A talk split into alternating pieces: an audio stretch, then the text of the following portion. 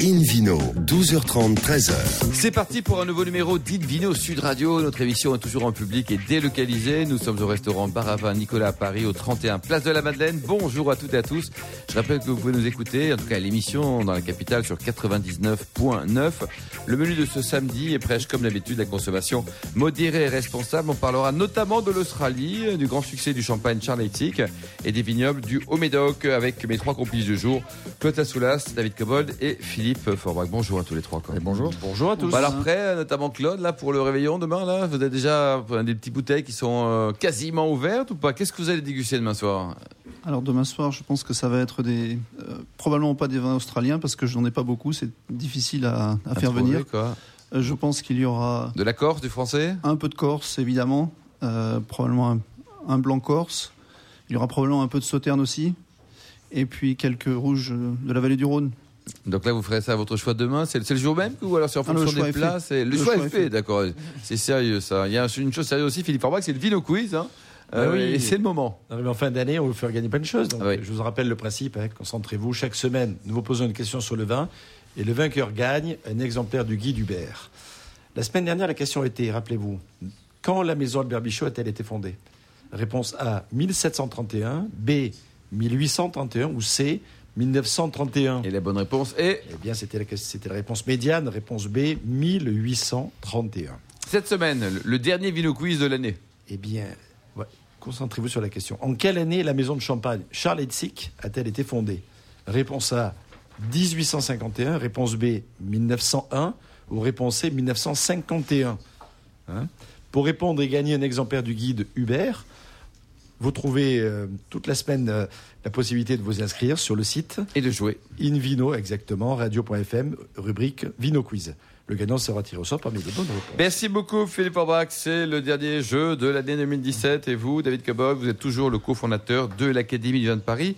Vous nous parlez de, terre cuite aujourd'hui. Ça, ça, va sinon dans la vie tout ça La semaine dernière, j'ai parlé de terre en disant qu'on parlait trop de terre quand on parle de terroir. Mais là, c'est le paradoxe. Je vais parler de terre cuite. Bon, bah oui, parce que euh, alors si, on observe les choses d'une manière générale, je suis toujours fasciné par les allers-retours dans la mode entre le passé et le présent, une sorte de dialogue euh, euh, qui s'installe et le, vin n'échappe pas à ces, alternances. C'est-à-dire qu'on on constamment on redécouvre la roue, on réinvente les choses, parfois au goût du jour. Parfois... C'est bien que ça bouge, David, non? Oui, c'est bien, mais, mais c'est souvent avec une référence à des choses qui existent depuis très longtemps, simplement on les redécouvre.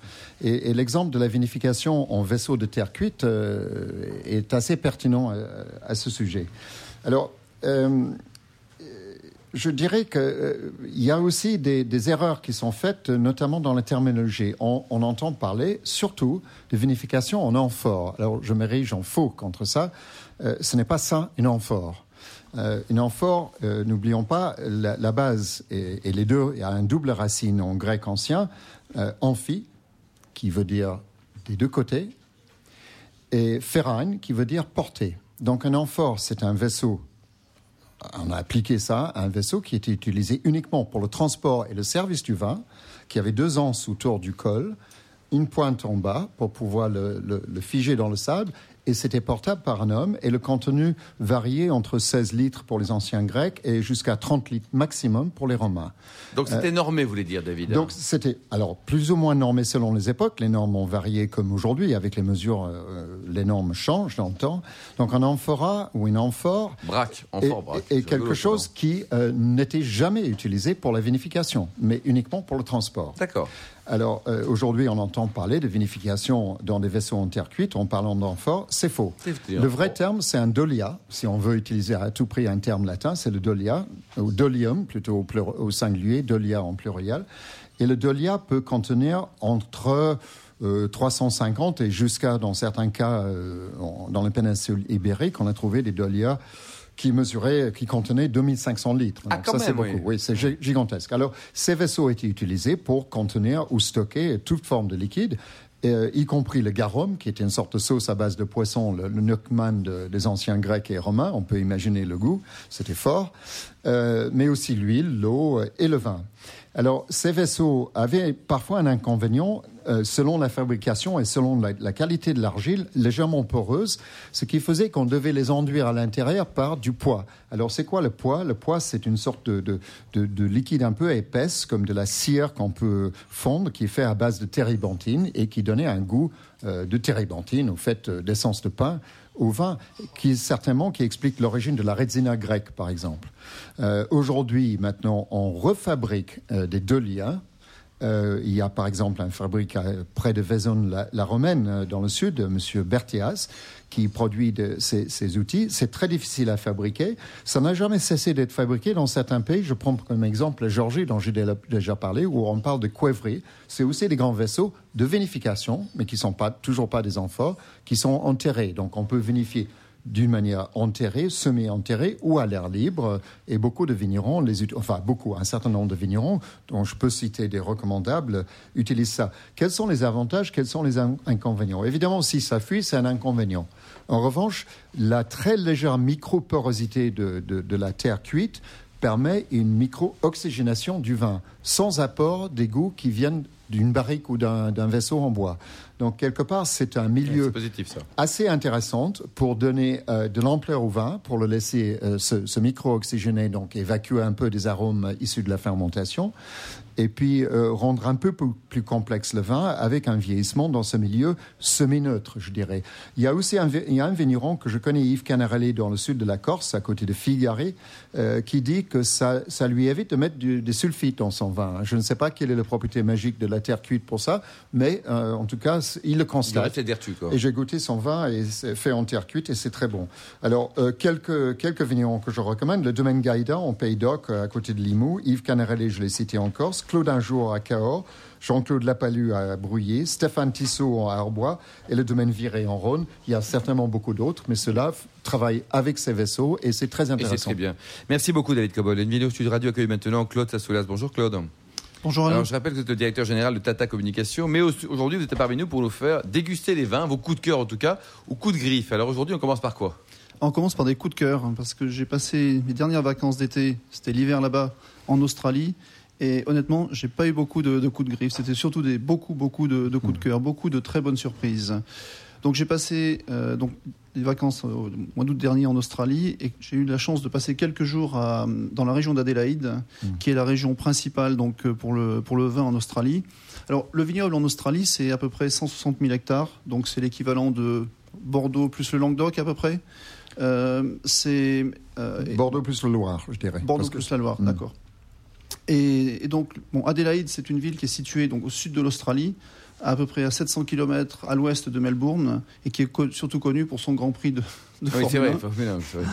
Il faut savoir que la- dans cette région, les vignes datent d'à peu près 1850, des années 1850, lorsque, Ah, les, même, ouais. ouais, lorsque les colons sont arrivés. Alors c'était surtout des Anglais, mais aussi des Allemands qui ont été chassés donc d'Europe centrale Mm. et qui se sont implantés donc dans la dans la région d'Adélaïde. Il il est intéressant de noter qu'une région viticole connue à- au nord d'Adelaide, à 75 km, Barossa, n'a jamais eu de phylloxéra. Donc on peut trouver les plus anciens Syrah et Cabernet Sauvignon toujours en production et non greffés. Alors, Vous il y a même une exploitation, euh, je crois, dont les vignes datent de, euh, de 1847, 1830, ouais, ouais. Euh, qui s'appelle. euh, il y a des parcelles qui appartiennent à Penfolds, mais il y en a plusieurs. Exactement. Donc Mm. ça, c'est vraiment impressionnant. Euh, donc le, le cépage principal de la région, c'est la Syrah. C'est le- d'ailleurs le premier euh, cépage qui a été importé en Australie au début des années 1820-1830.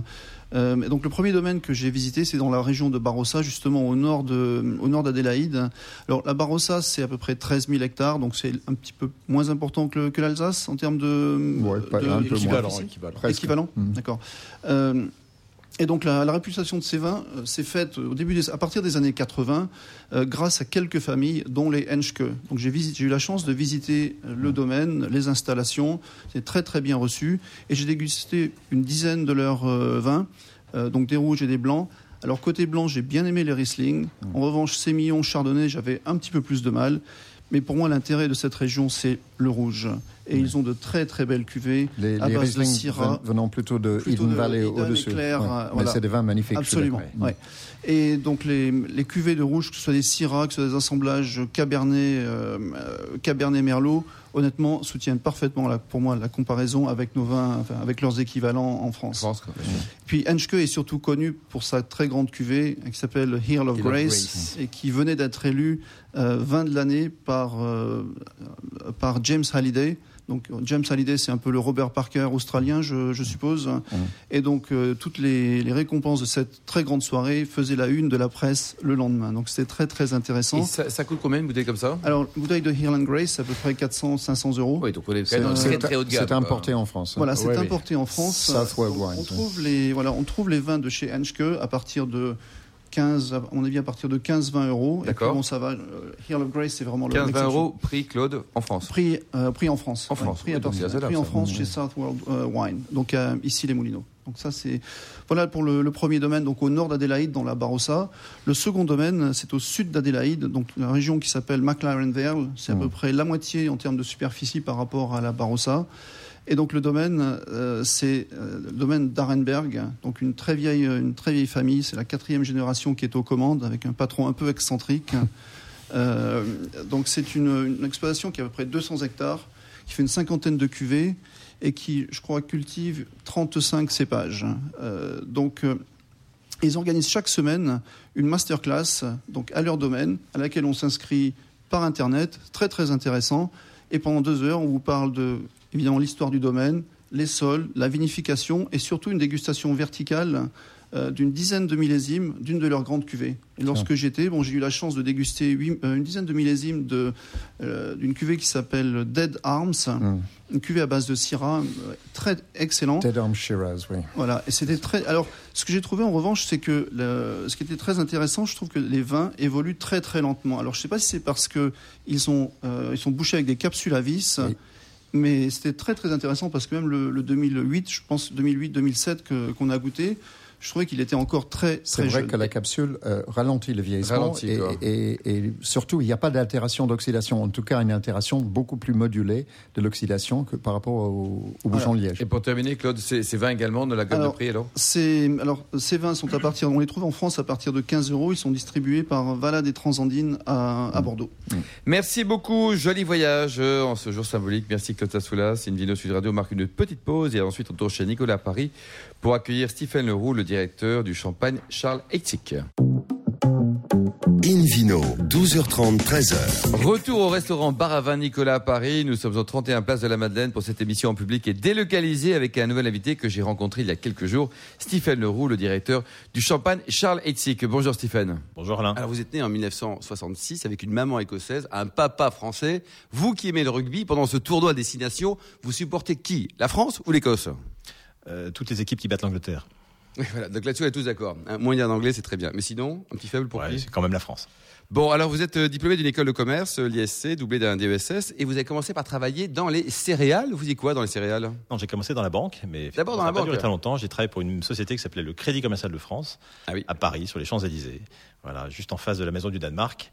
Euh, et puis, effectivement, au bout de deux ans, je suis rentré en Champagne. Euh, mon épouse faisait ses études de médecine à Reims. Et donc, j'ai eu l'opportunité de rentrer dans une société qui s'appelait Champagne Céréales, où euh, j'ai exercé une responsabilité de contrôleur de gestion pendant deux ans et demi.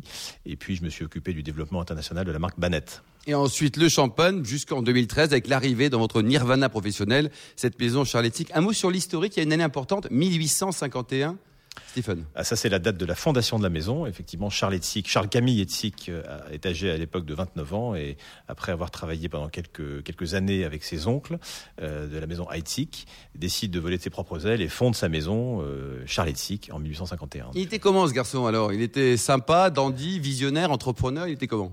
Il était un peu, un peu de tout ça. Il était en tout cas très indépendant d'esprit. Euh, je pense qu'il refusait la compromission et la facilité. Il, eût été assez facile pour lui de travailler comme associé euh, avec ses oncles, allant à la chasse, euh, allant dans des cocktails mondains à Paris et à l'étranger. Et en fait, il a décidé de, créer un champagne à son image. Voilà, vraiment quelqu'un d'indépendant d'esprit. Et effectivement, il est connu graphiquement pour avoir été assez, élégant. On retrouve des, gravures de Charles. À l'image de vous. Euh, je ne sais pas, je ne sais pas. Est-ce qu'il paraît qu'il a beaucoup voyagé aussi? Il n'a quasiment fait que ça, puisque en fait, il a créé sa maison de champagne sur le, le marché américain. À l'époque, le marché européen était déjà relativement saturé par des maisons qui avaient été créées euh, à la fin du 18e. Euh, et donc, euh, pour, pour, pour trouver des, des, des, nouveaux clients et des débouchés, il a considéré le marché américain et il l'a développé à partir de, de, rien, from scratch. Et il est devenu une légende de son vivant, à tel point que les Américains, surtout les Américaines de New York, l'appelaient Champagne Charlie. Oh, c'est mignon ça. Aujourd'hui, qui sont les heureux propriétaires de cette maison? Alors le propriétaire de la maison est un monsieur qui s'appelle Christopher Descours, qui est le, le, propriétaire du groupe EPI. EPI est une société familiale qui gère un certain nombre d'actifs, dont les chaussures Weston, euh, la marque Bonpoint. Euh, des belles maisons, on va dire. Maisons, et, des, et, des, très jolies maisons de vin, notamment Biondi Santi depuis, depuis le mois de décembre dernier, et notre société cousine Piper Etzig. Vous avez quand même une chance folle, c'est d'avoir toujours eu des, des chefs de cave formidables qui se oui. sont succédés au sein de cette maison Charletti. Oui, c'est vrai. C'est une maison qui est, qui est marquée par une grande lignée de chefs de cave et, et marquée également par quelques, quelques malheurs, puisque pour deux d'entre eux, notamment Daniel Thibault et Thierry Roset, ils sont décédés tous les, deux, tous les deux à l'âge de 55 ans, après avoir consacré une grande partie de leur vie professionnelle à, à l'élaboration des vins de la maison. Et aujourd'hui, votre chef de cave, c'est Chef de cave actuellement s'appelle Cyril Brun, qui est, qui est rentré dans Et on le salue, Cyril. Comment est-ce qu'on peut définir le, le, style de cette maison de champagne? C'est, c'est... Maintenant, il faut en parler, c'est maintenant, en fait. Hein. Alors définir le style de maison en quelques mots, c'est jamais facile. Euh, je pense que c'est un style, euh, euh, assez décontracté, décomplexé, euh, un côté chevaleresque. On, s'appuie beaucoup sur la, légende et l'histoire de Charles Etzik.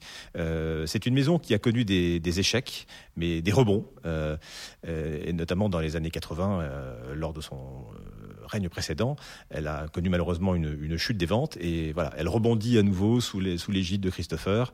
Voilà, Charles Etzik était quelqu'un d'assez euh, peut-être un peu inconscient, un peu naïf, oui, voilà, un grand, bien grand, grand, voyageur. Oui. Il ne calculait pas forcément tout, euh, mais globalement, la maison existe depuis maintenant 167 ans et voilà, je pense que ça mérite un certain un certain respect. Dans la gamme, qu'est-ce qu'on trouve? Donc vous avez un brut sans année et puis on a des millésimes. Qu'est-ce qu'on a exactement? Alors on a une gamme en fait assez resserrée. Euh, c'est presque un, un, pentagone en fait, avec un brut réserve et un rosé réserve. Un brut millésimé classique et un rosé millésimé, et puis au sommet ou sur l'un des côtés du Pentagone, parce que j'aime bien dire que les vins de Charles sont plutôt euh, expriment des, des, des, aspérités différentes. Il n'y a pas un vin meilleur que l'autre, mais en tout cas le cinquième angle du Pentagone, ça serait le blanc des millénaires. Qu'est-ce qui s'est passé avec des ventes aux enchères fantastiques là récemment du côté de Londres et de New York? Racontez-nous, Stephen.